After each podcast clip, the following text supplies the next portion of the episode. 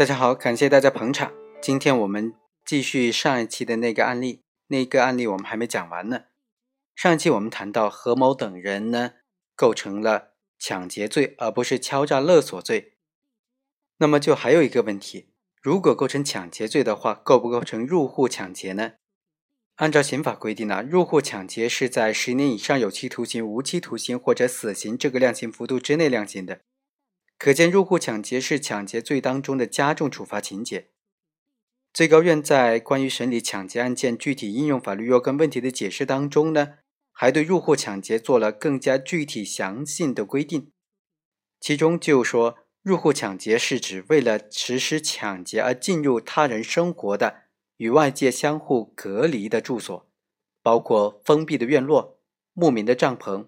渔民作为家庭生活场所的渔船、为生活租用的房屋等等进行抢劫的行为。这个解释不仅对户进行了较为明确的界定，同时还对出入户和抢劫必须存在牵连关系做出了界定。也就是说，通过入户这一手段达到抢劫之目的，说明了入户的非法性及其。更加严重的社会危害性。首先，入户抢劫呢，它并非单纯的在户内抢劫，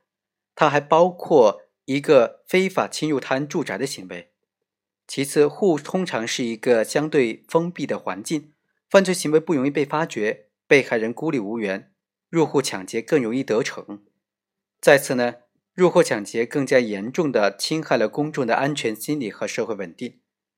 在本案当中，被告人何某构不构成入户抢劫呢？我们来看一下，被告人何某等人呢，将兰桂荣给拦下的时候，就明示了索要钱财的目的。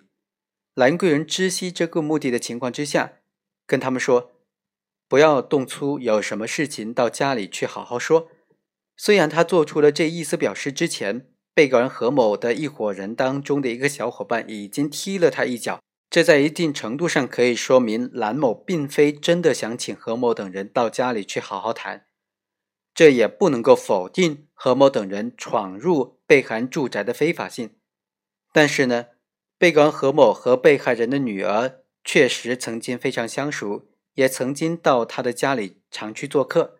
综合本案的全部案件情况来判断，对被告人何某等人应当排除他入户的非法性。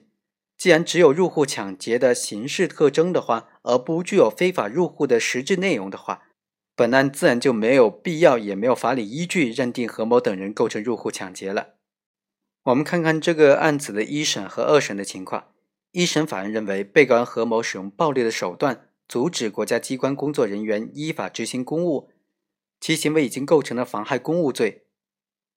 另外两个被告人伙同他人以非法占有为目的。虽然对被害人采取暴力相威胁的行为，但不足以使其不可抗拒。事后，被害人被迫独自的外出借钱给被告人，此时被害人完全脱离了被告人等的控制，本可以向有关部门报案，但是怕日后遭到报复，所以向他人借其的两千块钱给被告人何某，其行为符合敲诈勒索的特征。本案二审法院就认为一审法院的判决不妥。改判为抢劫罪，中院就认为啊，被告人何某等人当场出示菜刀，并且叫兰桂荣将他的手剁下来，是以当场使用暴力相威胁，符合抢劫罪的构成要件特征。被告人何某是在兰桂荣同意的情况之下进入他的住所的，因此排除入户的非法性，入户抢劫不能成立。鉴于本案是由民事纠纷引发的，不同于一般的抢劫罪。所以判决何某犯抢劫罪，判处有期徒刑四年；妨害公务罪判处有期徒刑两年，决定执行有期徒刑五年。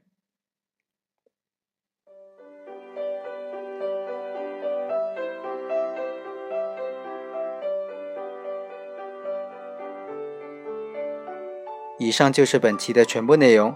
我们下期再会。